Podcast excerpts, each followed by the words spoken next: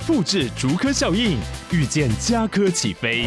嘉义花园造镇新案 AI 世界城隆重登场，马上把握与嘉科最近的距离。嘉义科学园区无人机产业聚落，华泰名品城打造高铁 Outlet，故宫南院长庚医院县府生活圈 AI 世界城二到三房抢先预约零五三七一七五五五。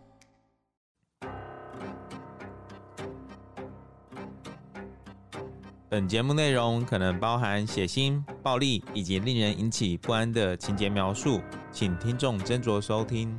有时候真实犯罪比推理小说更害人，而有时推理小说是真实犯罪的狂想版。嗨，大家好，欢迎收听《二之根你的犯罪研究日志》，我是 Troy，我是 Lucien。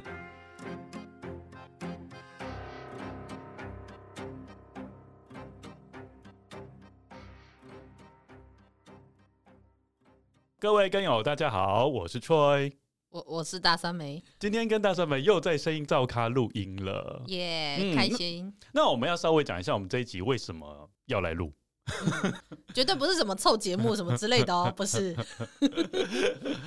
主要原因是因为我们在第三季的第八根有讨论到火车怪客，然后那时候我们的主题是交换杀人。大家还记得火车怪客的作者是谁吗？我觉得可能大家忘记了，我也觉得。它英文的全名叫做 Patricia Highsmith，中文翻译应该叫做派翠西亚海史密斯。是这一集我们就全部简称海史密斯好了。嗯嗯嗯嗯，对我来说不算是一个很熟悉的作者啊，我也是真的、嗯。我们这一次是有荣幸受到木宿媒体的邀请，是，然后我跟大酸梅就到博尔的印巴九。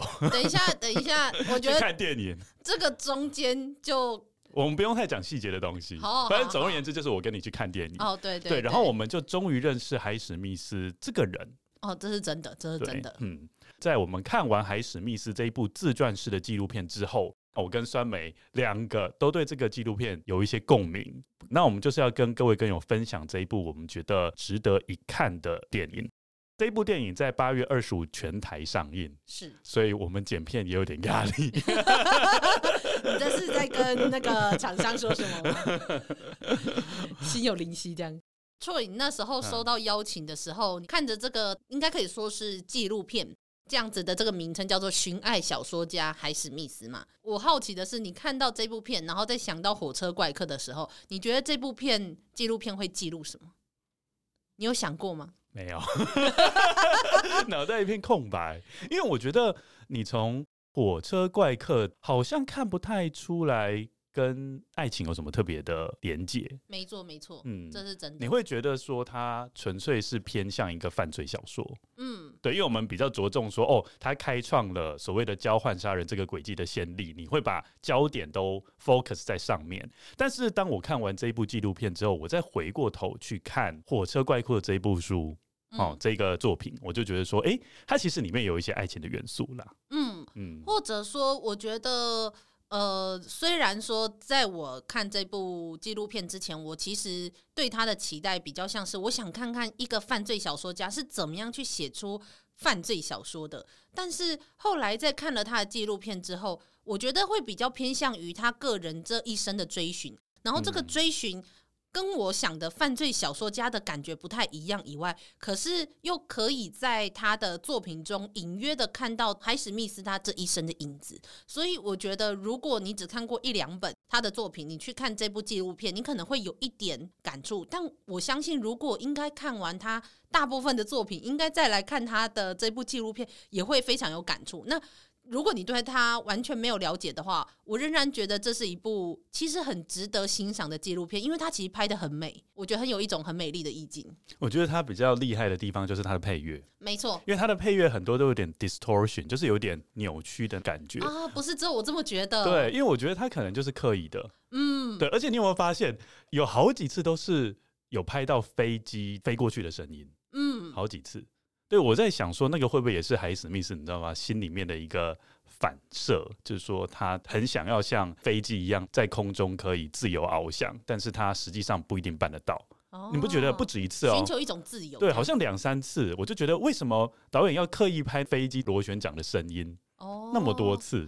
我可能印象比较深刻的，反而是那个你说那个有点扭曲的音乐，你会觉得它比较安静，可是它又会带有一点点不协调。我不知道怎么讲那个不协调。我觉得如果有去看过纪录片本身的人，应该可以理解我在说什么。但他的那个感觉非常微妙，我是没有办法用言语形容出来的。但我相信一听到就知道了。而且我是觉得这一部纪录片的导演，他的考据算是蛮用心的，真的，就是他不只是。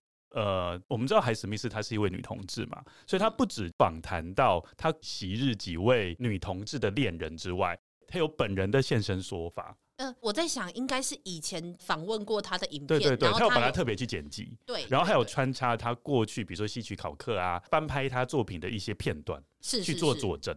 对，哎，我觉得其实这样真的很用心，就是是我没有想过的。你要说没有想过纪录片形式好像有点浮夸，是没有到这样，但是你会觉得说它取材是非常多元的，对对，然后各个面向都有去考虑到，对，没错没错。所以呃，我觉得我们除了在这里讲说这个纪录片我们觉得很有意境以外，那我觉得我们稍微在这里介绍一下海史密斯的一生，稍微让大家知道大致上他会讲什么，然后你再去看这个。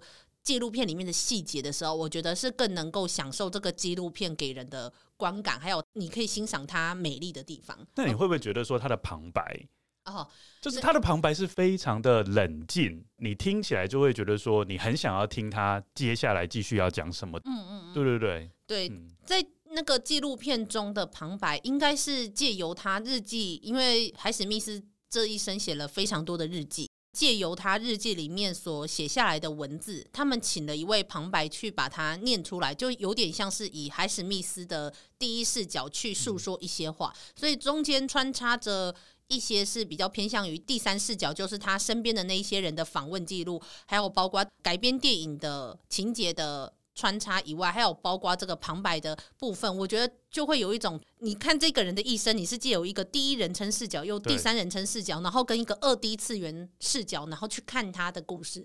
我跟你讲，我有耍笨，就是说一开始那个旁白，我真的以为是海史密斯。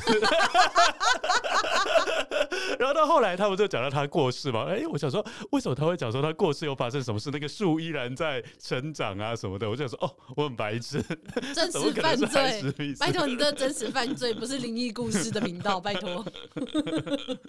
好了好了，那那刚好很适合八月，不是啊？没有没有没有，就是适合农历七月。没有没有没有。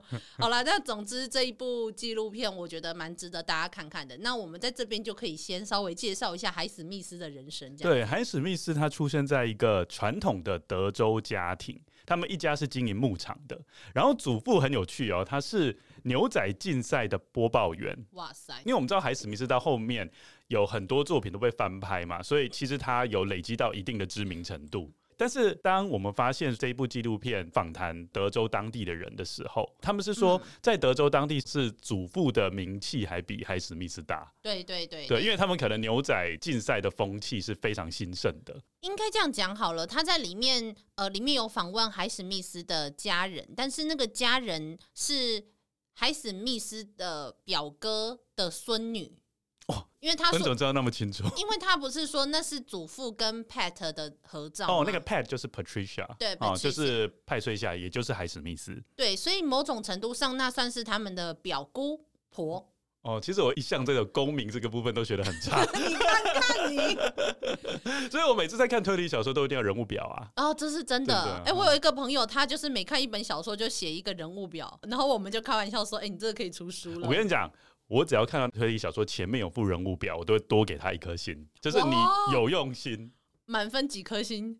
对，就是就五颗星里面至少就一颗了。哇！然后接下来如果再描述一些密室啊，或是一些建筑物内部的结构，是有画图的。又再多一颗星。那这样子，如果想要借由他们这种关系来做叙述性轨迹，你是不是就直接扣掉一颗星？因为自己没有办法记得。好了，没有，对，这是开玩笑。但是因为我刚开始在看的时候，我也很好奇那群家人是什么关系啊？是借由看他们的照片跟他们的说法，所以我猜那算是他的表外孙外甥。对对对，里面有就是访问他们，然后就讲说他们在德州是蛮传统的家庭。那大家可以知道是。派翠西亚，还是，海史密斯，对，海史密斯，她除了是一个女同志以外，然后她包括她的很多行事作风，其实都非常的不传统。对，我们稍微讲一下，派翠西亚其实她的身世是有点可怜的哦。她的母亲在她出生前十天就跟她的生父离婚了，而且再娶。呃，佩翠西亚在很早的时候就被母亲抛弃，她是由外祖母带大的。那母亲是跑到纽约去。她就跟她的外祖母在德州生活，一直到六岁的时候，她的母亲才把她接到纽约。所以你可以知道说，在她最需要母爱的那一段时间，她母亲是对她不理不睬的。她母亲甚至残忍的跟她讲说，他其实不期望有这个孩子。他说他甚至在生产前喝松节油堕胎，是对，然后。他也有去问他的生父了，他的生父是也蛮残忍的，跟他讲说，其实是他去劝他的母亲说要堕胎的。但是在这个电影里面，他觉得这两种情况都有可能，就是可能他的父亲也不想要他，然后他的母亲也不想要他。我觉得啊，这件事情也许听起来就是一个家庭里面的事情，但是我们如果看着海史密斯他的人生的话，我觉得这件事情。对他来说是一个很意义重大、很重要的事情，影响他未来对自己的不安，无论是对自己寻求爱的那一份渴望，然后到他自己对自己人生定位的不安，就是他和他母亲之间的关系，我觉得这都对他的人生有非常大的影响。就算我们第三视角听起来是还好的，但可以感受得到，海史密斯虽然是一个看起来非常成功的作家，但这件事情其实对他的伤害很大。我觉得一个孩子不是在期盼中被诞生下来，嗯的那种感觉是很失落的吧？是，可以看到这一部纪录片，他不断的描述说他是有多爱他的母亲，然后他说，如果是要跟一个人结婚的话，那是他母亲。对，无论他的母亲对他怎么样，但是他跟他母亲有一份很难割舍的情感。对，而且非常复杂，可能爱与恨是同时存在的。那一份那一份感觉。哦，你讲到恨这个部分，其实在这个纪录片里面应该有表现出来，因为他的母亲毕竟是从德州出生的嘛，那德州就是所谓的南方州，是一个比较保守的地方，所以对同志这一群族群是没办法容忍的，所以他的母亲甚至有介绍男朋友给他。派翠西亚在描述他跟这个男生接吻的时候，那个形容很有趣。好像是什么？好像被丢到一个牡蛎桶里面。对，oyster。对，好好笑哦。明明牡蛎其实还蛮好吃的。哎、欸，你不要这样，你会觉得牡蛎好吃。我懂，我懂意思。但你不会想被丢进一个牡蛎桶。对，因为都是腥味。对，而且他甚至还有说的非常直白，就是他应该也有跟男性发生过性关系，可是。嗯，那些性行为对他来说就像是钢丝绒在脸上摩擦的感觉。我就说，哇塞，就是就是一个折磨啦，可以这样说，真的真的，真的。所以，呃，我觉得海史密斯应该对他母亲，就是可能大家都会对母亲有一份难以割舍的爱。但同时，这个恨存在的最主要的理由有两个，一个是因为他小时候感受到母亲不要自己，除了是曾经被母亲留在南方以外，也同时的因为母亲曾经跟他说：“我曾经想把你堕胎。”对，就是他感受到自己。不被母亲所需要，跟不被母亲所爱。然后第二个是她女同志的身份不断的被她母亲给打压。应该是说她非常想要讨好母亲，嗯，非常想要符合母亲她所喜欢的形象。没错，没错。但是她会发现说，她经过非常多的尝试都没有办法达到。嗯。我想，可能现在的人很难理解为什么那个时候同志是一个多么难以承认的事情。也许现在的人可以理解，但是相对现在来说，以前的那种保守的保守的状态，大家要知道，一九四零跟一九五零那时候，就是种族隔离跟排挤同志非常严重的时候。包括在纪录片里面，其实都有说到这一段。对，嗯，我们可以在纪录片里面看到，即使在纽约哦，纽约我们的印象中是一个。大熔炉嘛，感觉上是最能够接受各种不同外来文化的地方，也能也是最能够接受各种不同外来刺激的地方。因为我们知道海史密斯后来在六岁之后是跑到纽约，呃，而且他是在曼哈顿居住哦。是对，即使在那个地方，我们可以看得出来，其实同志也是一个不能说的秘密。没错，在这个纪录片里面有讲到说，同志会在同志酒吧的前一站或后一站先下车。然后徒步走到目的地，以免被人家发现。我我真的很难很难想象这种状况哎。虽然说的确现在也还是会有很多什么出柜跟家庭之间的纷争，但是至少有点像是在一个比较大的城市里面，它并不是一个会让人这么躲躲藏藏的事情。至少在台湾一些比较大的城市里面，也许乡村可能很难说，但是大一点的城市里面，应该是比较能够接受同性恋情这样子的状态。可是，连那个时候，就算是比较先进的文明的城市，曼哈顿跟纽约这样的地方，都还是很难接受同志的存在。嗯，所以我那时候看到就觉得，哇塞！好好可怕哦！可以想象出来，海史密斯在这之间，他一边就觉得说母亲在抛弃自己，可是一边又想要符合母亲的期待，可是又没有办法符合母亲的期待的时候，我觉得在这之间的感情跟他的关系就会变得非常的复杂。我觉得这就是这个纪录片呈现出来的感觉。然后虽然不见得这些东西是犯罪本身，可是这中间的我认为是感情的部分，最后会连接到他想写小说的那些内容。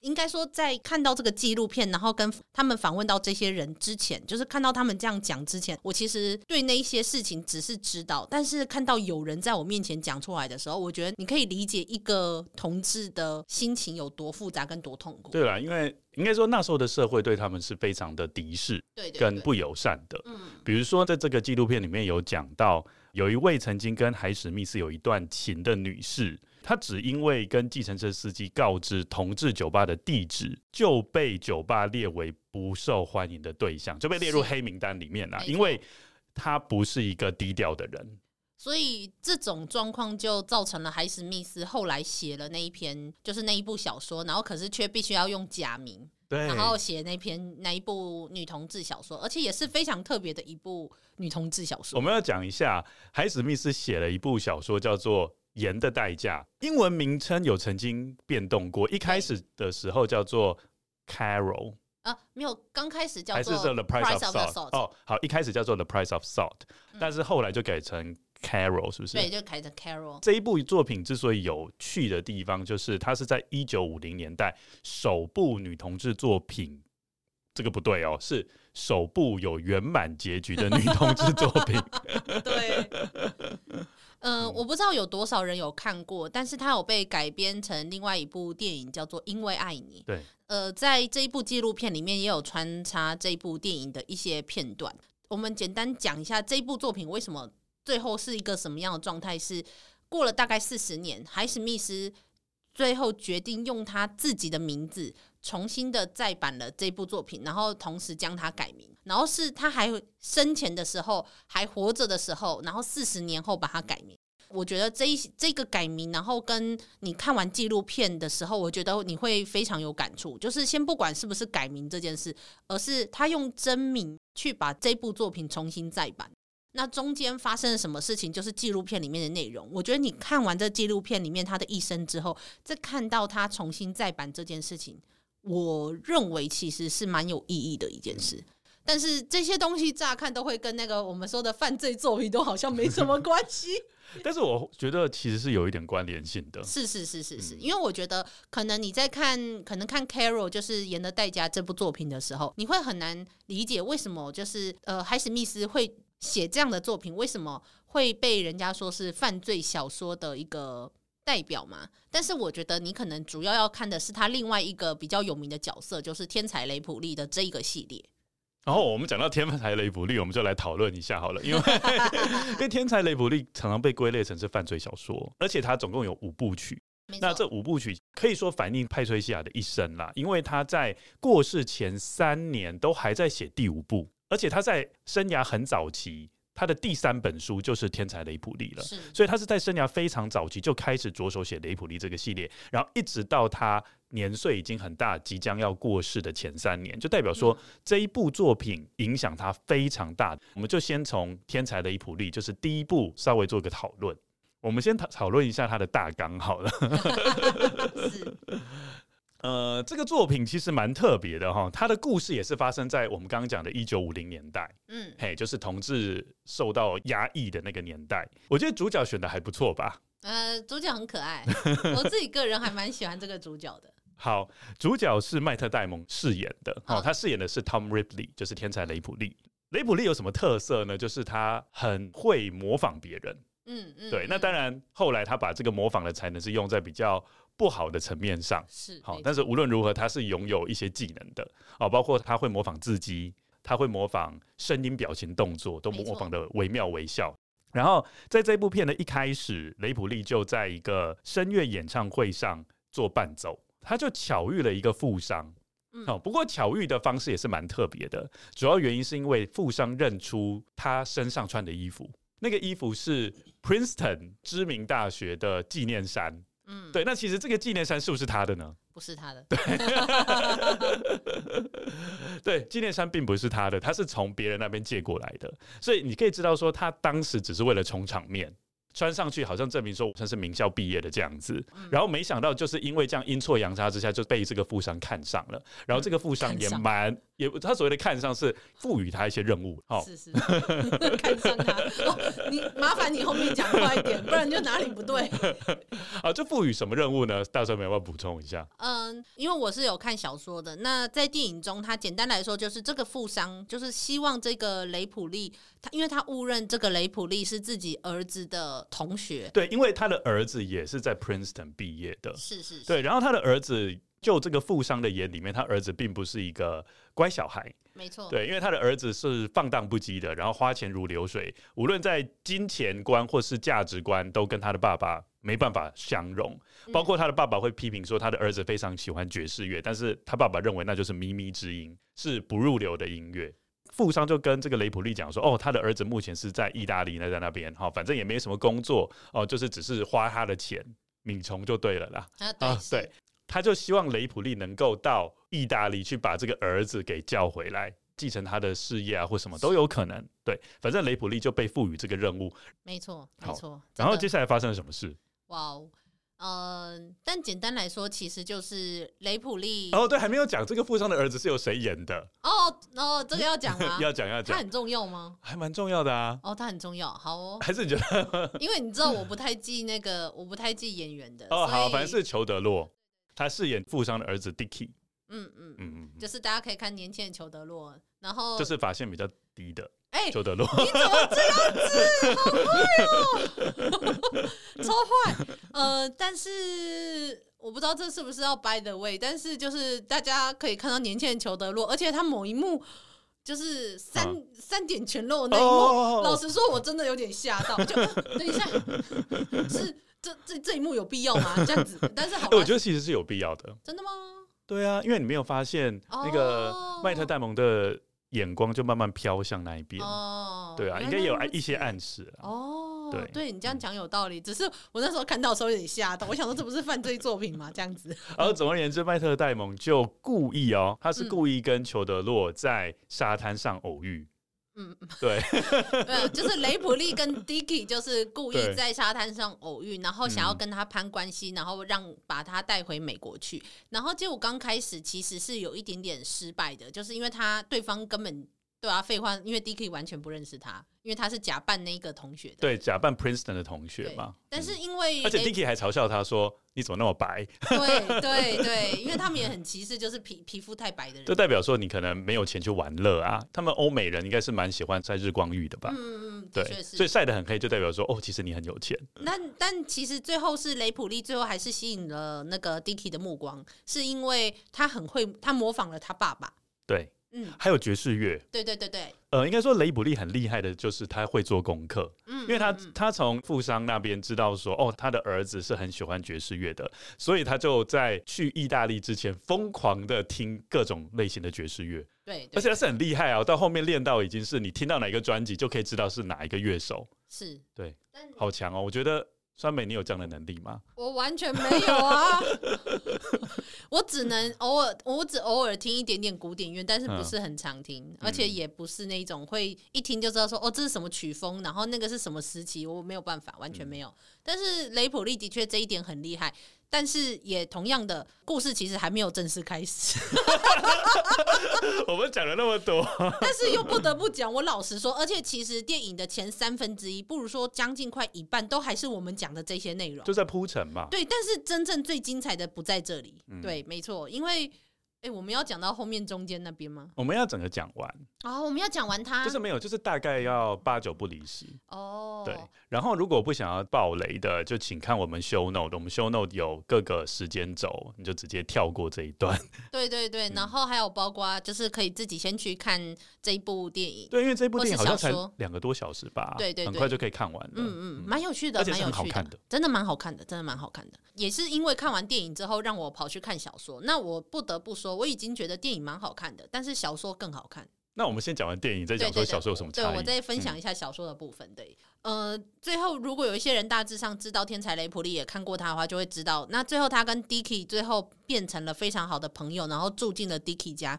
但是他们的关系越来越近之后，可是 Dicky 有一个算是女朋友嘛，叫做 Madge，叫 Madge 嘛，Mag Maggie，好像叫 Maggie 吧？对，Maggie 之类的名字，然后反正我都不太记得。那最后，其实类似他们两个之间关系变得越来越好的时候，所以雷普利就对 Maggie 的角色就有一点越来越，就是我觉得啦，有一点就是内心有一点，你知道那种卡卡的感觉。然后最后，Dicky 却在他们出去玩的时候，就跟那个雷普利说：“哦，我已经决定我要去跟 Maggie 结婚了。”所以我觉得我们就到这里。哦，他们是在一个船上，对，他们在一个船上。然后那个船上，你可以发现说，雷普利算是。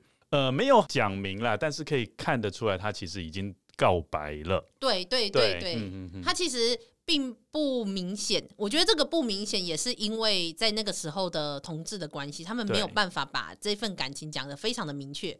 但是其实就可以看得出来，雷普利对这个 Dicky 是有一定程度的感情所在，但是 Dicky 却拒绝了这件事情，然后说他要跟 Maggie 结婚。对，然后对他冷嘲热讽。没错，然后所以最后呢？雷普利就一怒之下打打爆打爆 Dicky，对，对，嗯，就把他杀害了，这样子。对，真正的雷普利的故事就从从此开始。嗯。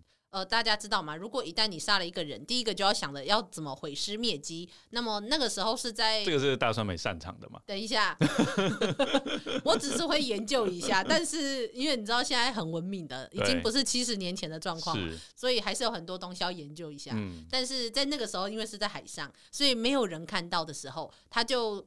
呃，其实电影中没有对这部分，就他如何毁尸灭迹这件事情有做太多的描述。对啦，他就很快就带过去了。对对，小说中有比较多，而且这一部分也成成为了呃在调查案件中的一个非常重要的关键。哦，因为我们发现好像电影就这一块啊，嗯嗯，比如说物证啊什么这边，其实没有很大的琢磨啦。对对对，对，他应该是琢磨说。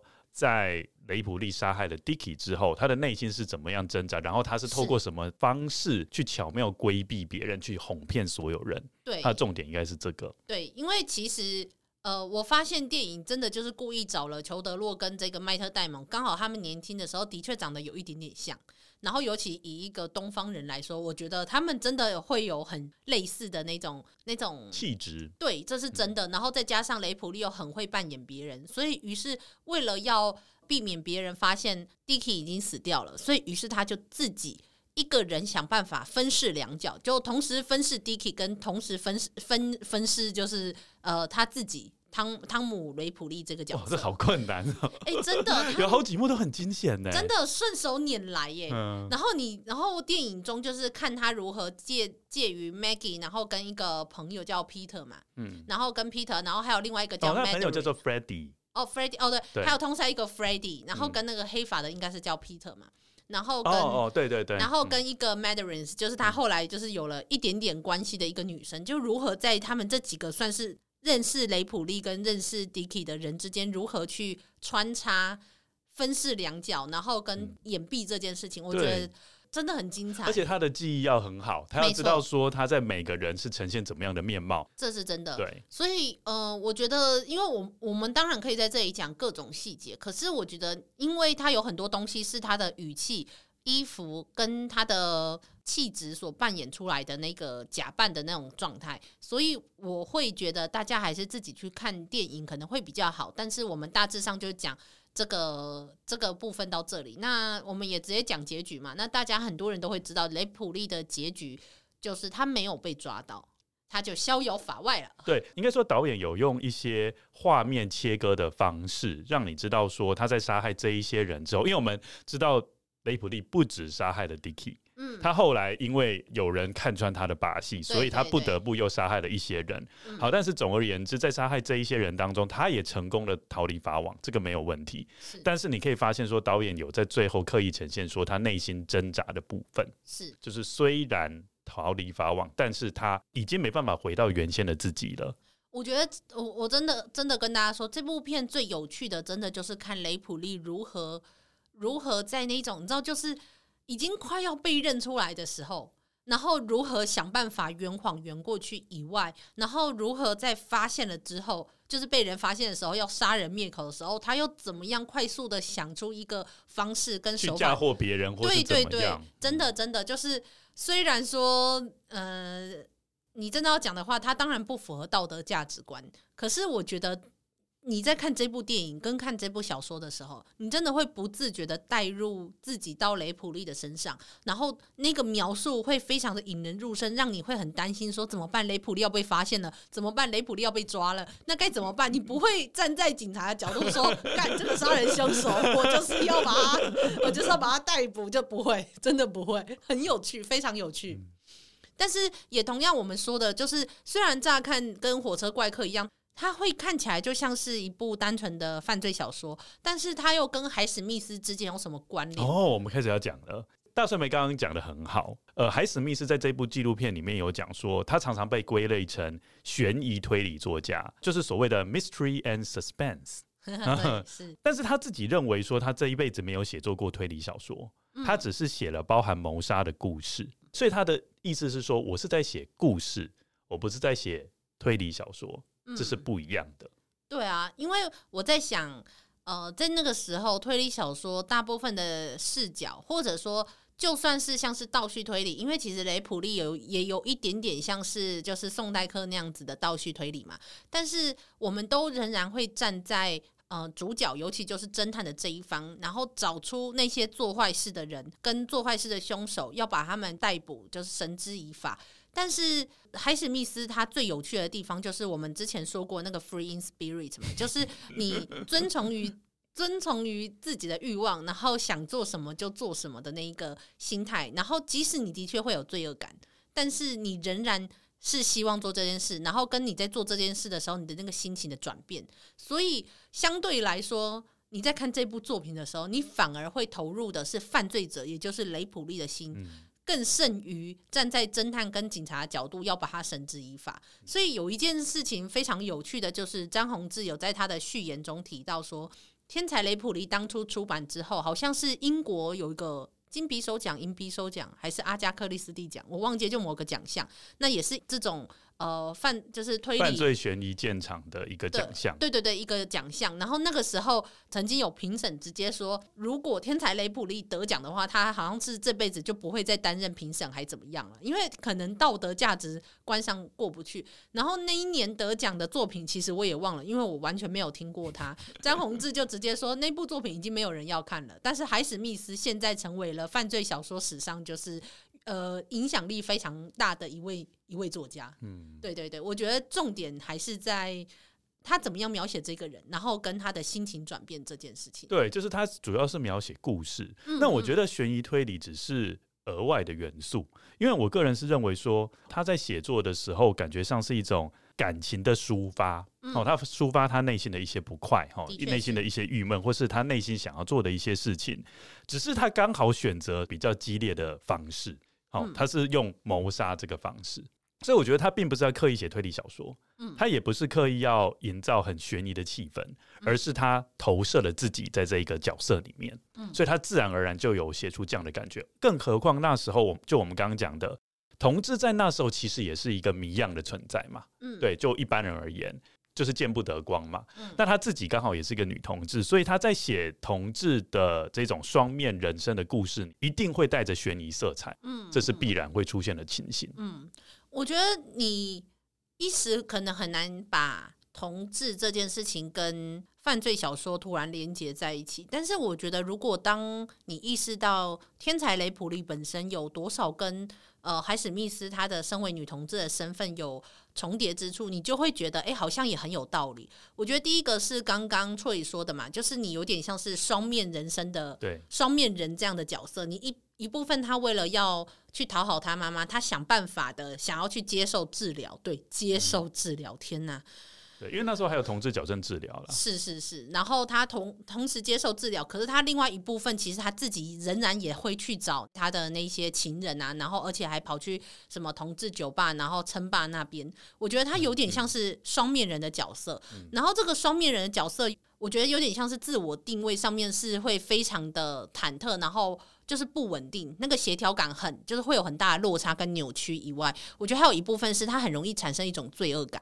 嗯。对，就包括如果你看到雷普利，他是为了要掩盖什么，掩盖他的杀人命案，最后就是会产生的这种罪恶感。他其实，在小说中会有更多的描述，描述说他在扮演的时候，他有多少的心理挣扎，他又怕被发现，可是他又不断的被自己的一些罪恶感给掩盖。但是其实没有像一般人想的那么严重，但还是会有罪恶感。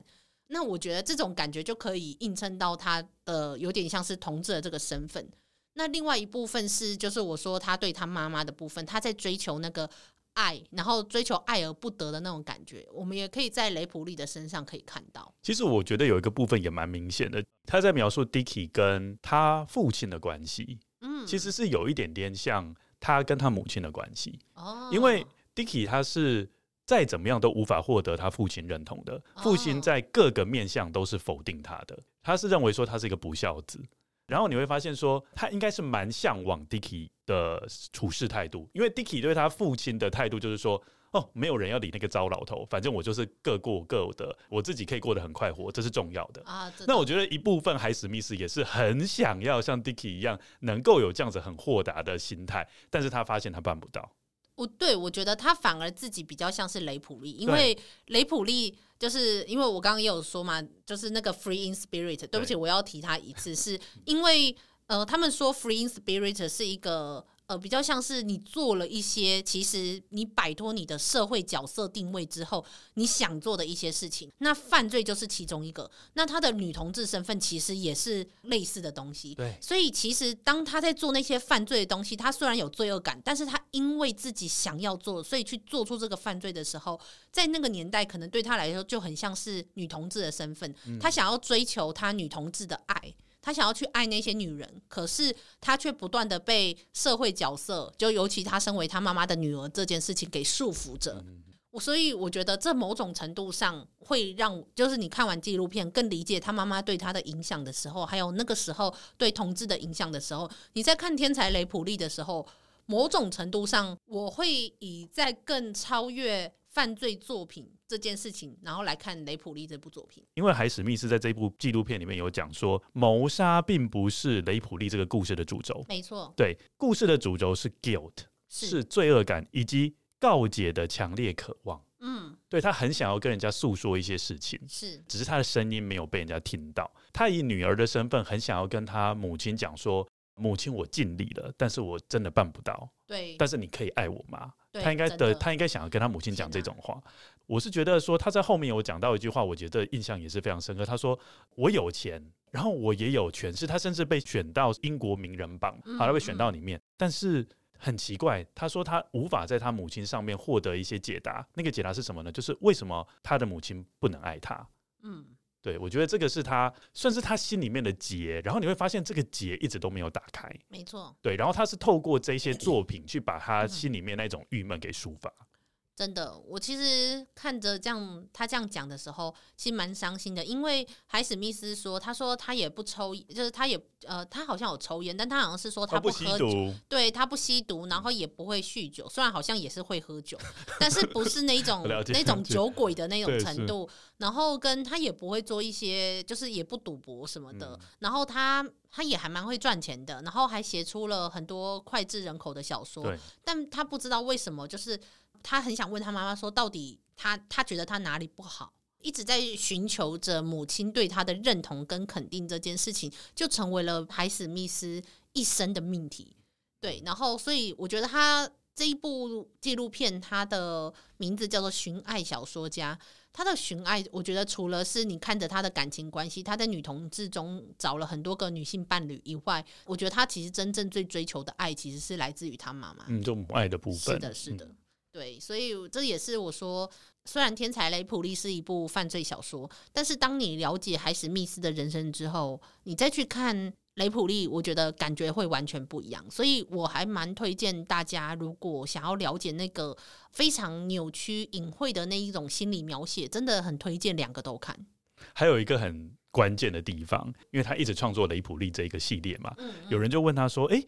这样雷普利做了那么多不道德的事情，他会不会终究受到法律的制裁？”他这倒是对。那酸梅，你可以回答一下，说他在这个纪录片里面的回答吗？哦，呃。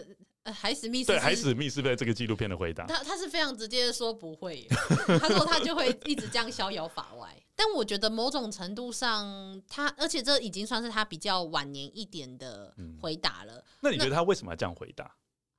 我觉得有一个最重要的原因是，如果你了解海史密斯是用怎么样的心情写雷普利的话，那我觉得我可以理解为什么最后他是逍遥法外的。因为其实雷普利的双重人的身份，然后跟他想隐藏的东西，最重要的其实不是犯罪，而是海史密斯他女同志的身份。嗯、那但是四十年后，呃，海史密斯，呃，这时候我们又可以再讲到之前那个盐的代价。再版的，就是再版，然后他用真名再版的这件事情，我觉得就我觉得是海史密斯他放过了他自己。对，我认知的比较像是这样，嗯、就是呃，雷普利他不会因为他的这一些被社会角色定位所限制的东西，然后而被捆绑，他最后还是会 free 这件事，好 free in spirit，、嗯、就是还是会 free 这件事情，那他会。映射出来的其实就是现实中的海史密斯，我觉得啦，他在现实中多少有放过他自己，跟他期待的是身为女同志的这一份呃罪恶感，跟他觉得不好的事情一样，是应该可以自由的事情。我自己认我自己这样子看到那个纪录片最后他的期待，我觉得应该会比较偏向这样。对，因为四十年后，呃，海史密斯用自己的名字，然后把《盐的代价》这部作品又重新的改名叫做 Carol。然后跟就是重新再版的这样子，然后而且是用他自己的本名，因为在那个时候，在一九五零年代的时候，那时候的同志小说是绝对不会用真名去出版的。而且我记得他有访问到呃海史密斯的之前的一位就是过往的对象，然后他们就有说，呃，因为那是家庭的姓，嗯、就是他们不能用家庭的姓，然后去你说有可能会让家族蒙羞或什么的，的确的确是。嗯对啊，对啊，其实我的想法也是跟酸梅差不多，就是说他到最终终究放过自己，然后面对最真实的自己了，不再伪装了，对自己的认同程度已经大到说他能直接站出来说：“哎，这一部作品就是我写的。”嗯，对，然后并且为这一部作品感觉到很自豪。重点是这一部作品是一个结局非常圆满的作品，是也代表说他认为自己人生也能达到这样的程度。对，即使他一直受伤，一直寻求新的恋情，但是他终究有一个憧憬，那个憧憬就是说，哎，女同志之间也会有一个圆满的结局。对啊，我我自己是觉得，当你看完这个纪录片，然后把中间你觉得那种心情上面重叠，重叠来看雷普利或是他其他作品，应该会有蛮有感触的吧？他其实让我真的蛮想继续把其他作品给看完，因为我只看完《天才雷普利》，就是雷普利系列。的第一本，对，我也很推荐大家去看看他。火车怪客也是这样，就是小说，我认为比改编作品还要好看。虽然改编作品已经够好看。那讲到这边，酸梅要不要稍微分享一下原著小说跟改编电影有什么不同？呃，老实说，大致上的走向是差不多的。然后，当然里面有一些角色的关系是为了电影的篇幅，所以有稍微删减点戏份。像包括 Maggie，其实在小说里面他是没有发现雷普利就是是杀害 Dicky 的凶手的。哦，对，小说中是没有发现的。然后，包括到后面跟 Peter 并不是这样子的关系。嗯嗯，雷普利跟 Peter 不是这样子的关系。然后，嗯，还有包括到。但是我觉得很可惜的是，电影没有办法拍出来，是因为真的篇幅。但是我觉得最有趣的是，里面追查他的那个的那个警探，他其实有真正的跟这个警探见到两次面。但是他第一次是以 Dicky 的身份去跟这个警察见面，但是他第二次是以汤姆雷普利的身份跟他见面。他那么大胆哦，超就，代表说他已经对自己很有自信了，对不对？真的，而且你会，而且最重要的是，你会知道说，在一九五零年代那个时候，无论是指纹啊，或者是 DNA 这类型的检测什么的，其实还没有那么发达，而且再加上你知道，我们对于跟我们非同种族。并不是同种族的人的面孔辨识，其实是没有办法那么的精准。对，这是真的，这是真的。你对一个亚洲人跟东方人的脸孔，甚至我们可以一看就觉得，哎，我觉得这是日本人，跟这是韩国人，然后这是台湾人。但是他们西方人是完全认不出来的。我可以完全理解，因为他们如果来给我认，我也是一样。嗯，所以。那时候雷普利他明明自己跟这个警探见了两次面，但是你会发现雷普利用什么样的方式去改变自己的呃跟那个警察的。呃，对应除了是衣服，就是你知道外表那些东西以外，因为他们是差不多高，但是雷普利比较雷普利比较轻，呃，雷普利比 Dicky 大概轻了六公斤。那还有那么详细，因为它里面有写出来，它里面就是很多他内心所思考的，包括他看报纸的时候，他在思考说，哎，这个报纸这时候写出来应该代表什么？这时候没有是代表什么？就他脑中都有想的非常多的事情，还有包括就是他那时候对上那个警察，他怎么样改变自己说话的方式。例如说，呃，Dicky 虽然意大利文已经不错了，可是他在某一些文法上面会有错误，哦，他就学那些错误。没错，他把那个错误学起来以外，但是当他要扮演他自己的时候，他扮演他自己的时候是那个意大利意大利文是常常出错的，甚至出错到警察会跟他说：“诶，没有，你这句话讲错了。”这样子。哦。可是当他是 Dicky 的时候就不会有这种问题。可是他知道 Dicky 在哪边会有问题，所所以他。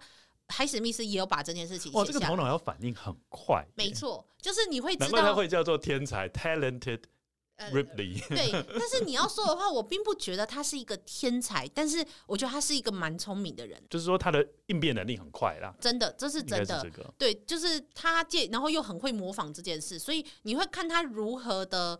你会看他在描写他的心境的时候，他怎么样去扮演这两个人？然后明明是同一个警官，只是那个警官第一次跟 Dicky，就是他扮演的 Dicky 见面是在罗马，第二次是在威尼斯。然后所以当然就中间还是会有护照什么的身份认证，但是因为你也知道那个在那个年代并不是很精准，所以。呃，他怎么样去扮演这两个角色？然后他怎么样就是写信，然后跟各种方式，而且还怎么样再从 Dicky 的爸爸身上再骗到一，就是从 Dicky 身上骗？对对对对。但是他不是没有罪恶感，他只是罪恶感比一般人淡薄，可是他仍然有一定的罪恶感。可是他又想要他。呃，在小说中有描述更多他期待可以成为 Dicky 的部分，因为他对汤姆雷普利的身份其实是带有一点点自卑的，因为以前他很穷，然后没有什么身份地位。可是他看到 Dicky 可以几乎不工作，或是他做着他喜欢的工作以外，他还可以赚钱以外，他家里就很有钱，然后留一笔钱要给他，就留着一个公司要让他继承，他就很向往就 Dicky 的身份。我觉得这某种程度上也会是。海史密斯一个对他自己同志身份自卑的部分，因为我一直想象一件事情哦，就是说他母亲除了在他生下来之后还没有准备好当妈妈之外，嗯，会不会是他后来发现海史密斯是女同志性的性向，然后配合当时候保守的民风，就认为说我生下一个怪物，嗯那我想要跟他切割关系。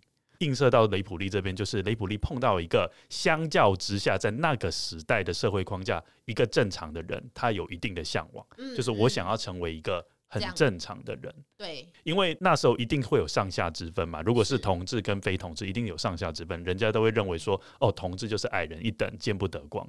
雷普利身为在那时候社会阶级比较低的人，他就会非常向往。那时候社会阶级比较高的人，那也是映射到同志跟非同志这两个之间的关系。对对对，我我也是这样想，所以我在看雷普利的时候，其实感触会比我如果我在还没有看海史密斯的纪录片之前，我在看雷普利，也许会感觉不一样。但是因为我已经是看完纪录片才跑来看《天才雷普利》这部小说，所以。呃，我当然看他的心情会更复杂一点，但即使不管这些，我仍然认为《天才雷普利》是一部非常细节的犯罪者的一部作品。对，等于说他在如果你看完这一部纪录片。你会对这一个作品会更有感觉。是，但是就如果你没有看过这个纪录片，你也会觉得它是一个很精彩的。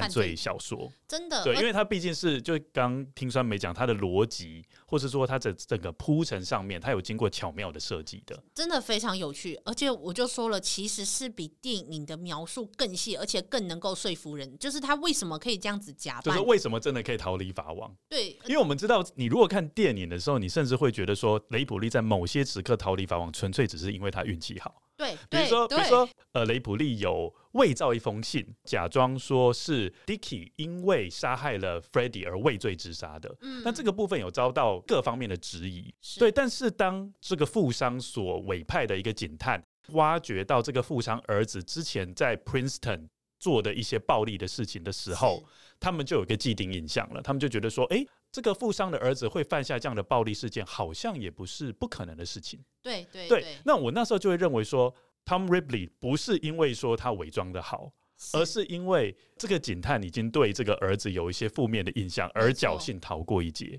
对，在小说中，他反而没有描述 Dicky 有这一部分的状态。哦、然后那个，嗯、而且最好笑的是，为什么海史密斯会认为他自己写的不是一般的呃侦探小说，或是所谓的推理小说，就所谓的那种 detective 那样子的作品，是因为这个侦探他在总共将近快要三十章的小说中，第二十七章出现，第二十八章就走了，然后他几乎可以说是对这个剧情完全没有什么影响。他只是就是借由大家就是雷普利给他的东西，然后跟那个 Dicky 的爸爸给他一些东西，跟 Maggie 的一些东西，然后问了一些东西之后就走了，就这样。然后他们就觉得，嗯，Dicky 应该是自杀喽，嗯，走，嗯、就这样。然后我就想说，虽然我知道雷普利他仍然可以逃出法网，你知道就逍遥法外，可是我还是很非常期待看到最后，因为尤其看到最后他怎么样就拿到了一笔钱。的那一种感觉就，哇哦，他真的很努力耶！什么意思？很努力？他是一个非常努力，在每一个细节上都尽可能的达到，然后想办法圆满过去的一个犯罪者。对，因为其实，在前面有很多地方，像包括他怎么样处理 Dicky 的尸体，然后跟怎么样处理他们那艘船，因为他最后那个船上是有血迹的，那他怎么样去处理那艘船？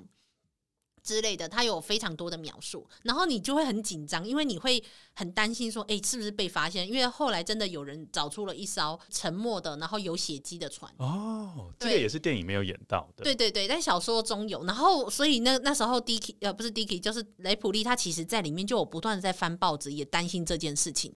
好了，但是这些都是细节的，拜托大家不要听我讲完，就是大家去看吧，真的真的非常非常有趣，我很想在未来把他后面的作品再好好看，因为又就是要再把他之前的那些听说犯罪记录翻出来的话，我觉得很期待这样。好，是是是，呃，我真的是非常鼓励各位跟友去看这一部纪录片。那这一部纪录片即将在八月二十五号全台上映，而且这个纪录片里面有非常多的细节是我们今天在这个节目上面没有谈到的。是是是，我有一个。问题想要问大家，那大家在看完这个电影之后，就可以了解为什么我要问这个问题，因为这个电影有有解答。嗯，然后这个问题虽然看起来有点白目，就是有点白痴的问题，但是当你懂为什么答案是这个的时候，你可以更可以理解海史密斯内心在想什么。好，这个问题就是说，猜猜看，海史密斯最喜欢哪一种生物？A 选项叫做青蛙，B 选项叫做瓜牛，C 选项叫做瓢虫。各位朋友在进电影院看完这部纪录片，就知道说为什么问这个问题了。嗯嗯嗯嗯。然后呃，虽然说这个跟 Troy 的问题没有关系，但是其实也有一个蛮白目的问题。哦，你要问一个白目问题？对对对，也不算我要问一个白目问题，是里面曾经呃纪录片里面其实呃采取的每一幕，它里面所。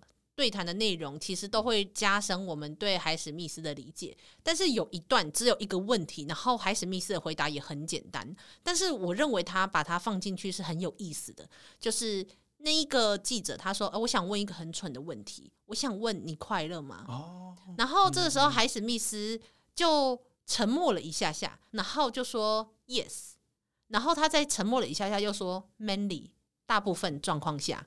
然后我记得他好像后面就说：“哦，I mean yes，就是我的意思是呃是的。”但是当你看着他的人生，然后当你在看着他最后在日记中那个旁白中所说出的话，你又会觉得他这样的回答，我觉得非常的有很复杂的心思。嗯，就是我认为导演为什么要把它放进来是很有意思的。虽然说这个完全不影响我们对海史密斯有更多细节或是资讯上面的理解，但是我觉得你在看完他的人生的时候，在看在想到这个问题，我觉得会有很多很多感受吧。就我自己是这么感觉。还有包括他在描述呃中间他有一个爱求而不得的那个爱人。哦，你说那个八什么的吗？就是那个呃有一个 Caroline，就是那哦，哦，我知道，嗯嗯嗯，对对对，而且那个。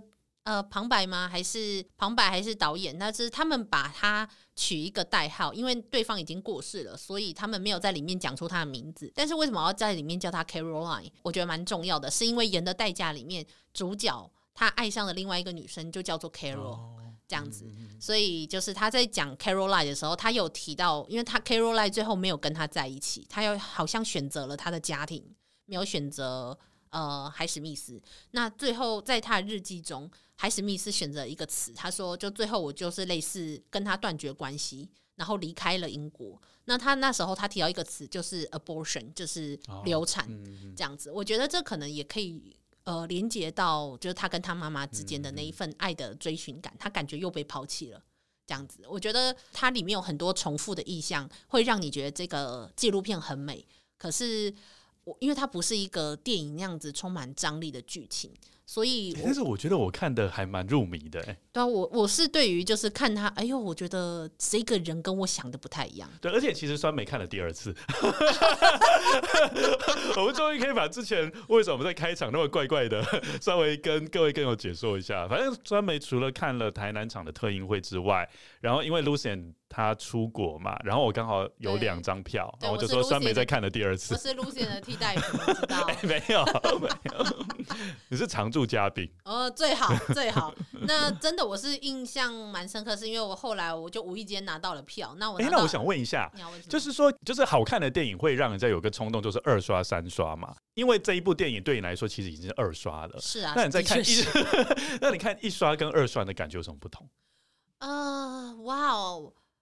在第一刷的时候，我觉得你会接受非常多的资讯，因为尤其像我这样，那你有时间消化吗？看完之后再慢慢消化，这样。因为我有一点不太习惯这样子，又穿插第一人称，又穿插第三人称，第三人称的叙事方式。其实我适应有一点，就是我自己，因为我也没有很常看纪录片，所以而且我看的纪录片片也都不是这种形式，所以我有一点点难适应。但后来。第一次我真的主要都是在吸收哦，他的人生经历过什么事，然后跟他的那些对象说的一些话，跟家人说的一些话，跟他日记里面的内容，光是要把它组织成这一个人的人生，我花了一点时间，因为太多资讯了。但到第二次的时候，我觉得反而是比较能够享受他的美丽的那个感觉，无论是那个画面的安排，或是说他的一些剪辑方式，嗯嗯嗯，就是而且他。怎么样选择跟那几个人，就是他的对象，就是跟他们对话，然后跟拍他们的动作，跟他们的场景，我觉得都蛮有选择，就是会很特意。诶，为什么会选这里？为什么会让他穿这个？为什么会拍这个时候他的动作？我觉得还蛮有趣的。就是我到第二次的时候，我可以感受到这种感觉，还有包括到我对配乐有，就是那一种听起来好像有点顺畅，但是有一点微微不协调的感觉。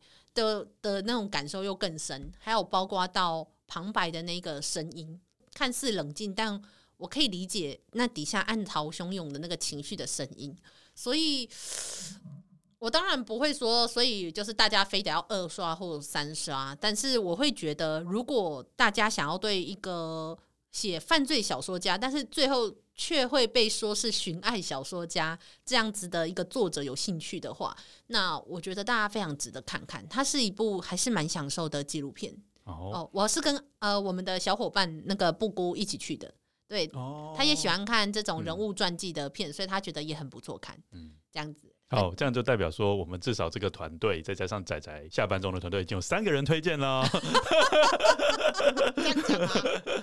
所以，我希望各位跟友哦，有机会的话，真的可以到电影院去看一下。嗯嗯。对，然后我们也非常期待各位跟友在看完这一部纪录片之后给我们的回馈。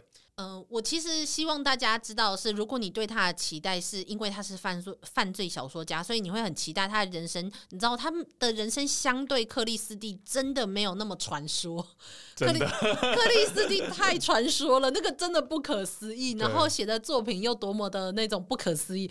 但是相对来说，我觉得海史密斯不是这样子的人，他的一生都在这个寻爱跟他的挣扎中度过。然后他写出的作品映衬着他的人生，就是如果。你有兴趣的话，可以去看看。但他相对来说，呃，他的人生拍起来并不是很多电影中那种充满张力，然后有个高潮，然后结尾这样，什么三幕剧这样子的那种安排。嗯、对啊，就是他是纪录片嘛，他就是记录一个人人生，而大部分的人的人生其实。会挣扎的、会痛苦的，都不是那一些澎湃汹涌的史诗传说的东西，嗯，而是你的人生、你对自己的价值认同、你来、你对你的家庭关系之类的。我也相信他跟他母亲的关系应该会，尤其还是很多现代的同志，然后跟家庭关系的很多的，应该是说还是他的，还是会碰到类似相同的问题啦。对，很多缩影跟就写实的部分，就算不是同志的部分，我也很在很多地方也看到了我跟我妈妈的影子。就我相信很多人也都会有同感。对对，人的心啊，还是永远就是不脱离现，就是不脱离流行的那一部分。对，人心。人心是永不过时的，对。哇，三妹讲了一个金句，大家要记起来。人心是永不过时的。那本来就是啊，你看科幻作品也是这样。你看有一些为什么一百多年前的科幻作品，我们仍然会非常非常喜欢它，是因为它描述的很多重点是人性，而不是科技。不然的话，科技你真的要说的话，现在早就就是不知道跑哪里去了。对对对对对对，人心还是作品的看点。嗯，好，那我们今天非常感谢酸梅来我们节目，真的进行如此精彩的分享。我已经不想说什么时候给我通告费了，就这样吧。那我们还是要讲那句话哈、哦。好，一周一集二之根，真实犯罪远离你，说的真好，嗯。自己讲，自己讲，哦，不然你讲吗？对，没关系，没关系，好，就这样子。大家可以感受到那个那个感觉吗？好，那欢迎大家在听完这一集之后，到仔仔下班中的 IG，哦，不用，还有我们的 IG，跟我们分享收听这一集的新的感想。嗯嗯嗯，对，就是希望大家，嗯、呃，可以好好欣赏这部作品啊。我真的很担心的，因为其实大家不是很喜欢去电影院看纪录片的，但我觉得很值得啦。嗯。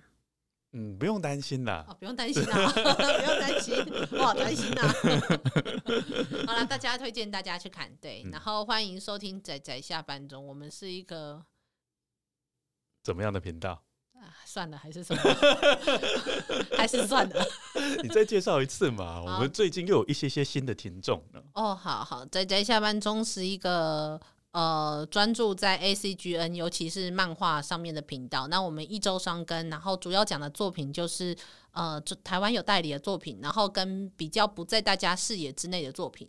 对我们，我其实是一个仔仔，我是一个推理迷。之前讲的好清楚，你是不是都把那个台词背起来了？没错，因为太常讲啦，而且最近又有人要找我们合作的时候，又问了我们一些频道相关的问题。是啊，是谁呀？诶、欸，也是一个跟仔仔相关的频道，哦，对，这样子，而且他们听说还有车马费可以拿，那么好，听说那不是就显得我们恶之根非常的刻薄，没有车马费可以拿，我什么都没有说，哦，我什么都没有说，好了，不会啦，因为我喜欢推理作品嘛，这样子，所以我就当就是就是，而且我也是 Lucien 的好朋友啊，所以嗯，嗯，这样子可以吗？你干嘛？你刚才笑成这样？